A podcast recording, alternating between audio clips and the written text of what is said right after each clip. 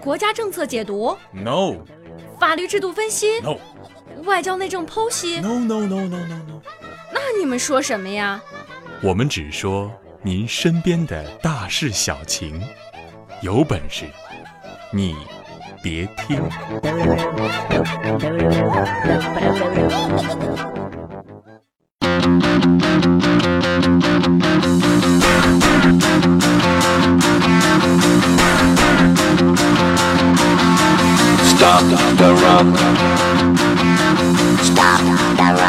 各位听众，大家好啊！欢迎你继续关注，有本事你别听。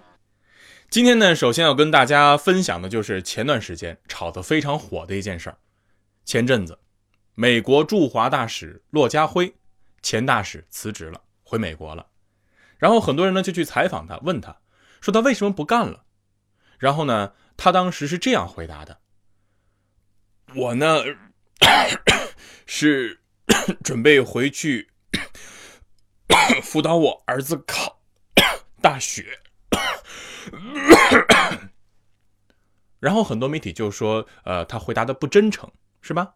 什么？为什么你儿子要考大学？你要回去帮他挑学校，然后呢，你就要把一份作为在中国的大使这样一份有前途的工作给辞掉了？明显不是真心话嘛！你们还想着人家说什么？”人家已经 啊说的很明显了嘛，对不对？难道他还真的能说出来？因为北京的雾霾吗？啊，当然说到北京的雾霾啊，那真的是特别严重。不知道大家感受没有感受过伸手不见五指的白天，太可怕了，什么都看不见。那当然了，呃，北京空气质量差，现在有个新词儿叫什么？PM 二点五，对吧？前阵子又有专家提出啊，说 PM 二点五的升高，主要原因呢是做饭炒菜，做饭炒菜导致 PM 二点五升高。我觉得这些专家脑子简直坏掉了，怎么能说出这样的理由呢？关键我倒不怕他怎么分析啊，我想知道他怎么治理，尤其是在北京那样一个地方，你们想过吗？难道以后按门牌号、单双号分号做饭？单日子你家不能做，双日子我家不能做。然后，难道以后要摇号炒菜？太可怕了啊！甚至有没有可能，没有北京户口就不能炒菜？那如果真的这样治理的话，我们想一下哈，呃，以后在我们看到法制节目的话，他的整集节目报道就是这样的。今天，我公安民警在北京市朝阳区破获了一起由三人组成的违规做饭团伙。公安民警到达现场时，缴获了锅碗瓢勺等作案工具，以及刚刚违法烹制的鱼香肉丝一盘。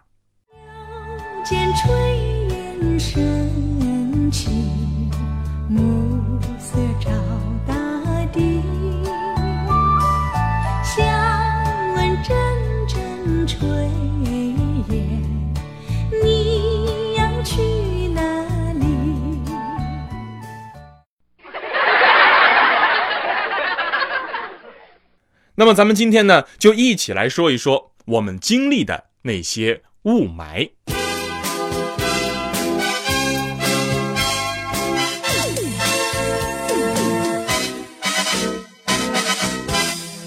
师傅，西行路上慢慢征程，徒儿给您解解闷儿吧。你这猴头，何时学的这般油嘴滑舌？师傅此言差矣。上一集您被女儿国国王逼婚，俺老孙以为您要下嫁了，于是就去玉帝老儿那转了转。他们在听新生源广播出品的一档节目，叫《有本事你别听》。俺听说那招段子，就把咱们路上发生的这些妖怪要吃您的事儿都发给新生源广播了。你这泼猴，真是顽皮！新生源广播，有本事你别听。说到雾霾呢，一开始是只有北京才有的，那很多其他地方的朋友呢，很少经历过雾霾。有一天呢，雾霾特别严重，我开车出去之后呢，就迷路了。也看不见信号灯，我也不知道自己开到什么地方了，就打算下车呢去找找路牌，然后看看自己在哪条路上。但是我找了半天也没有找到，我就摸着呀，想到我车上去看看导航。这个时候，我摸到了一个人，啊，一位大哥，啊，我就问他，大哥，这是哪里啊？哎，这是西直门桥啊，你怎么转上来的？我我也不知道，我就慢慢往前开就上来了。大哥，你怎么知道这是西直门桥的？哦，我也刚看完路牌。那你既然知道路还不走，哎，我找不到自己车了。这说到了雾霾呢，我给大家来说一说它的组成成分啊，基本上呢是由二氧化硫、还有氮氧化物和可吸入颗粒物组成啊。这个可吸入颗粒物呢，就是咱们一般说的 PM 二点五。那就目前全国性的雾霾天来看呢，帝都北京的 PM 二点五呢，以颗粒大、密度浓位居榜首，颇具古都的味道。全国人民对北京的雾霾深表同情，同时也暗自庆幸啊，幸亏自己不住这地界。可是万万没想到，就在几个月以后，尤其是进入到去年年底的时候，雾霾呢已经扩散到了东北和江南地区。全国十个空气质量最差的城市当中，有九个都在江浙沪，尤其是在上海。我有一个朋友啊，跟老婆呢去西藏旅行。一下飞机就晕了，为什么呢？因为西藏的空气实在是太纯了，这上了呼吸机也没有用，那是氧气更纯啊，实在没招了，赶紧飞回北京吧。这一下飞机啊，我这个朋友立刻就精神了。嗯，帝都就是这个味儿。要这么说呢，上海的朋友可能就不高兴了，是吧？呃，上海呢也是中国的第一大城市。那他们呢有这个长三角工业区，他们的雾霾呢最近也是非常的严重，为什么会比不过北京呢？上海朋友就说了啊，我告诉你啊，呃，我们已经有两次黄色预警了耶。那经过北京几千万人夜以继日不断的呼吸，北京的空气质量终于有所改善，新的北京精神也随之而生，自强不息。厚德载物，埋头苦干，再创辉煌。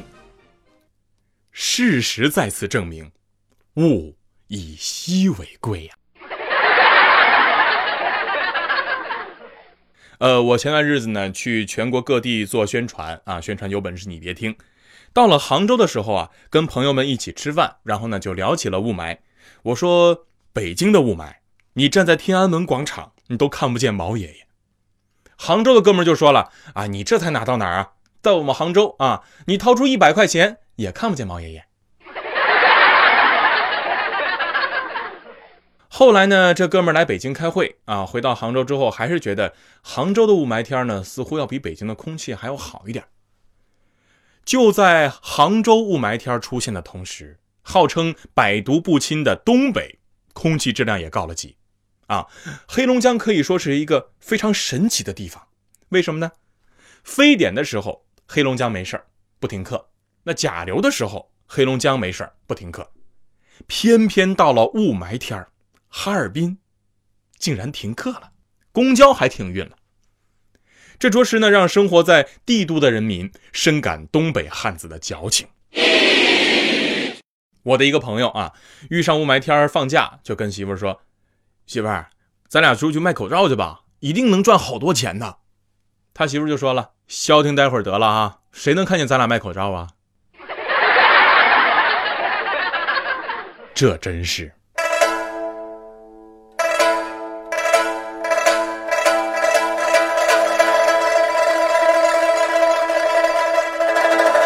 冰城风光，千里朦胧，万里尘飘。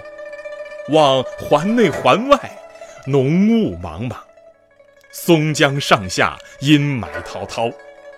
车舞长蛇，烟锁大道；欲上高速，把车飙。需晴日，将车身内外尽心洗扫。空气糟糕，引无数美女戴口罩。惜一照掩面，妆白化了。唯露双眼，难判风骚。一代天骄入云龙塔，只见底座，不见腰。沉入肺，有不要命者，还在做操。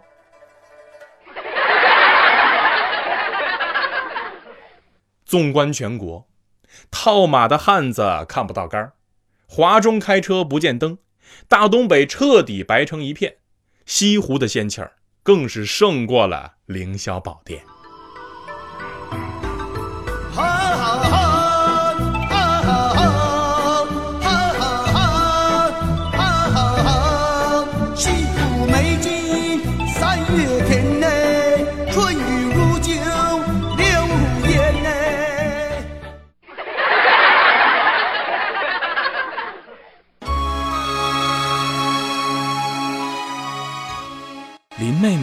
你不要不理我呀！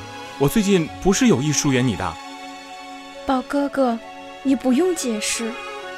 哎呀，林妹妹，最近父亲一直逼问我的功课，可是我多数时间都跟园子里的姐妹们摘花捕蝶，陪你看书读诗，我真真是没有时间看书写字。不过好在最近我得到了一个法宝，我可以不用每天伏案书写，就可以知晓这天下的大事小情。管他是什么老石子，我的好妹妹，她是新生源广播出品的节目，叫做《有本事你别听》，里面有个主持人叫大熊，我还在新浪微博上加了他们关注。好妹妹，咱们听听吧，那里面我有话对你说。新生源广播，有本事你别听。关于雾霾呢，还有许多网友给我们发来了他们的真情告白。网友爱动的懒多多说：“啊，男孩女孩闹矛盾，约定背对背各走一百步，回头的时候呢，如果还能看见彼此，就不分手。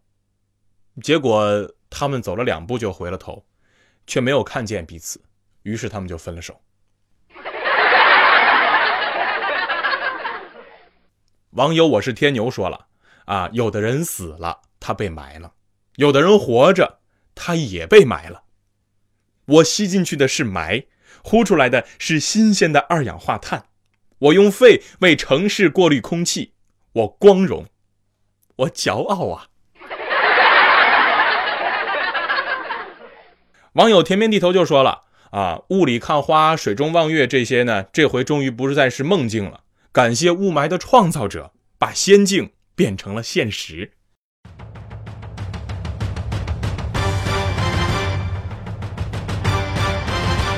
梁山众兄弟，哥哥，不知今日叫俺铁牛和众哥哥一道过来，有啥事儿啊？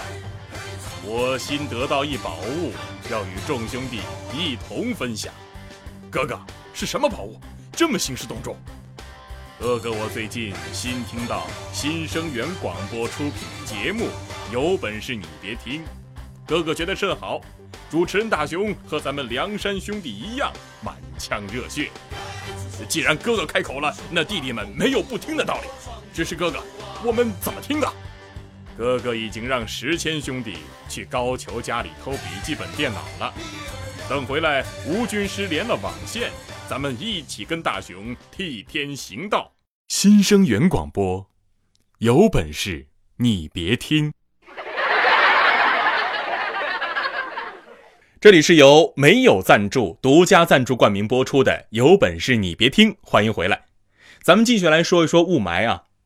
我呢有一个非常要好的朋友，有一天他出去遛狗，他就跟我们说呀，说他拽着绳子都不知道狗在哪，狗叫他才走。这这到底是遛人还是遛狗啊？我另一个朋友啊。那天呢，就发微信的朋友圈，艾特了我们圈子里所有的人，说：“哎呀，大家快别出门了啊！我走在马路上，忽然有人扇了我一巴掌，我一回头，我都不知道是谁扇的。”我最要好的一个朋友告诉我说：“啊，你们这都不叫事儿。那天呢，我被我妈逼着去相亲，在公园湖边长椅上，我等了两个小时也没来，我就急了。”我打电话给他，我说：“姑娘，你带不带这样的？你不来跟我说一声啊？你这不晃人玩呢吗？”姑娘也委屈的不行啊，说：“我等了你两个多小时，你都不来，我以为你逃跑了呢。”我这朋友就问了：“你在哪儿呢？”姑娘说：“我就在湖边这个长椅上呢。”我这朋友一摸，哎，身边还真有一个穿着貂皮大衣的美女，就直接跟她说话啊，她也不言语。好家伙，姑娘还挺矜持。好一阵子过去之后，我这哥们儿一睁眼睛，嚯，一条哈士奇呀！掀起了你的盖头来，让我来看看你的美。你的那眉毛那细又长啊，好像那树上的月亮。这个时候，我就掏出了手机，给媳妇儿发了条微信。世界上最遥远的距离，不是生与死，而是我站在你面前，你却看不见我。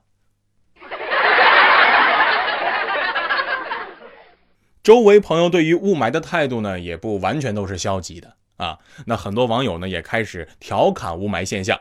于是乎呢，网上就出现了很多雾霾的新名字，严肃点的叫公务员啊，高端的叫京尘。乐观点的呢，叫陈世美；还有娱乐一点叫陈冠希；相对霸气侧漏的，就叫成吉思汗。直到这五个字出现在我的视线里，我才觉得中华文化博大精深，为人民服务。其实，对于雾霾的吐槽呢，不仅仅局限在广大群众中啊，明星们也是对雾霾的驾到苦不堪言。宋丹丹想移民啊，张泉灵海清病倒了，敬一丹黄晓明呼吁大家戴口罩，佟大为放弃飞机改坐高铁了，天后王菲感伤呼叫北京北京，李冰冰直问 PM 二点五你咋还不走？最乐观的我就要数崔永元了啊，小崔说笑称自己是雾都孤儿。关于这个头疼的雾霾啊，现在来说呢，已经越来越被大家重视了。那在上一次的全国两会当中呢，就被代表们提了出来。著名导演陈凯歌先生在会上就抱怨说了：“这样的雾霾天这样差的空气，哎呀，实在影响创作心情。”也是，陈导就没有要翻拍《寂寞岭》的打算。不过中国版的《生化危机》倒是可以考虑考虑，用低成本的环境拍大片儿。票房一定大卖。此刻，我好像看到一幅山水画，半成白雾，半成灰，汽车慢得像乌龟，三十米之外无人影，任你鸟儿也难飞。去年十一假期的时候呢，我就自驾啊，自己开着车出去玩。十月七号回北京的时候。不知道是大家都赶着在零点之前到北京省这高速费，还是还还是怎么着啊？京津塘高速上，祖国江山一片红啊！这要是让中国股民看见了，那得多高兴，是吧？你就像那冬天里的一把火，熊熊火焰温暖了我的心窝。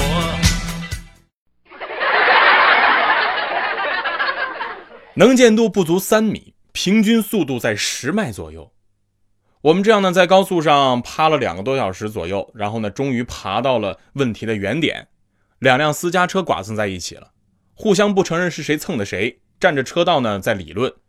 我就纳了闷了，你说本来就看不清路，你再这样堵着，你们俩就不怕被大家口水淹死啊？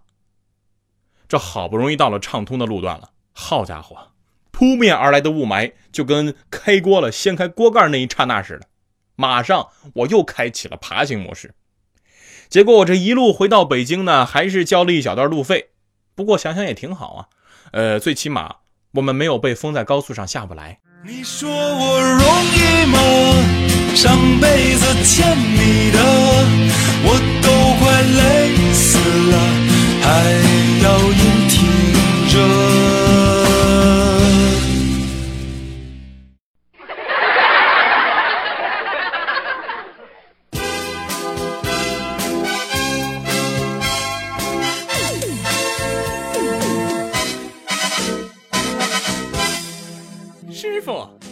行路上慢慢征程，徒儿给您解解闷儿吧。你这猴头，何时学的这般油嘴滑舌？师傅此言差矣。上一集您被女儿国国王逼婚，俺老孙以为您要下嫁了，于是就去玉帝老儿那转了转。他们在听新生源广播出品的一档节目，叫《有本事你别听》。俺听说那儿招段子，就把咱们路上发生的这些妖怪要吃您的事儿都发给新生源广播了。你这泼猴，真是顽皮！新生源广播，有本事你别听。从此以后，我觉得全世界最有名的雾都不应该是伦敦啊，应该改成是北京了。为什么呢？呃，本身啊，伦敦除了在地处这个温带海洋性气候区、终年多雨的条件自然条件之外，那快速的发展也是给城市带来了不小的麻烦。工业化进程的加快，也是让当时的市民饱受了毒气带来的灾难。数以万计的伦敦市民倒在了毒空气的污染之下。在一九五零年的时候，伦敦政府就意识到再这样下去呢，可能会酿成大祸，就着手开始治理雾霾。他们颁布了当时世界上第一部空气污染防治法案《空气啊洁清洁空气法》，并且呢，催生产业转型来打造生态社会。在二十年之后，伦敦才摘掉了雾都的帽子。那其实相同的情况呢，也在美国纽约发生着。或许说啊，我们得把雾霾看作是城市化进程的一个重要的步骤。咱们再来说说咱们的近邻啊，呃，韩国。有一次我遇见一个韩国朋友，我说我特别崇拜你们韩国人。他问我为什么，我说你看啊，现在很多中国人都爱看韩剧，是吧？我仔细研究过，你们韩剧有三宗宝。车祸、癌症好不了，他很高兴，说这只是一部分。我们韩国还发明了中秋节。我说，嗯，这不算本事。你们韩国还发明了雾霾呢。上个月，北京各医院呢在年度汇总的时候，有数据显示啊，二零一三年通过呼吸疾病死亡的人数大概是在十万人左右。不说别人，就说我吧。啊，主持人最金贵的是什么？是嗓子。我每天早上起床，嗓子都特别的干，而且有爆表的时候，嗓子还很疼。我记得去年冬天呢，在北京著名的旅游景点啊南锣鼓巷，零下几度，街道上呢有两个美女是穿着金针菇做成的比基尼出现在公众的视线当中，她们浑身冻得直哆嗦，手里拿着抵御 PM 二点五的牌子。也是吸引了不少游客啊驻足观看，他们是想提醒广大群众多吃金针菇。其实像这种雾霾天啊，我们应该是多喝些水，多吃些萝卜呀、百合呀，包括蘑菇、鸭梨等这些润肺的食物，然后同时搭配着木耳、白菜的这些解毒的蔬菜。如果说一旦有不适，咱们赶紧去医院看看。如果你能开车去医院，那说明这天也好了。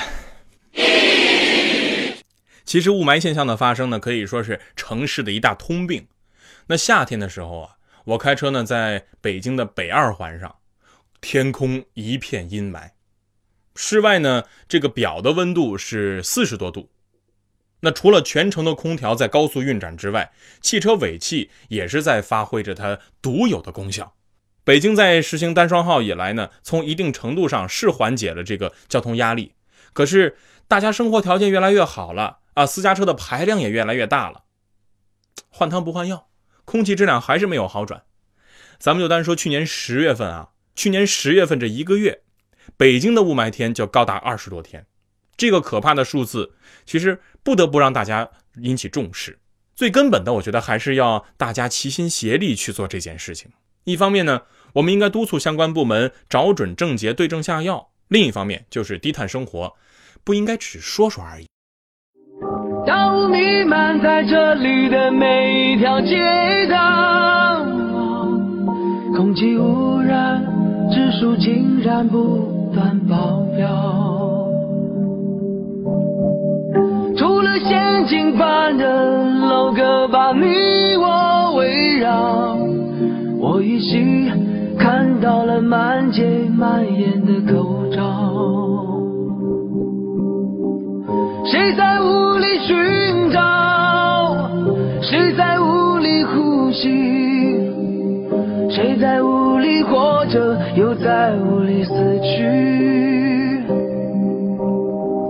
谁在雾里奔波？谁在雾里哭泣？谁在雾里挣扎？谁在雾里窒息？北京，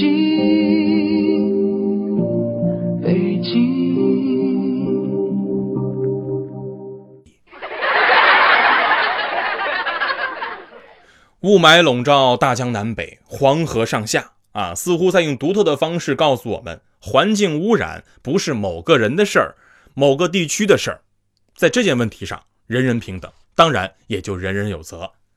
当新鲜的空气都成为这个奢侈品的时候，有关部门更应该明白，放弃了环境的发展不是进步，而是灾难。幸福的前提是可以自由的呼吸。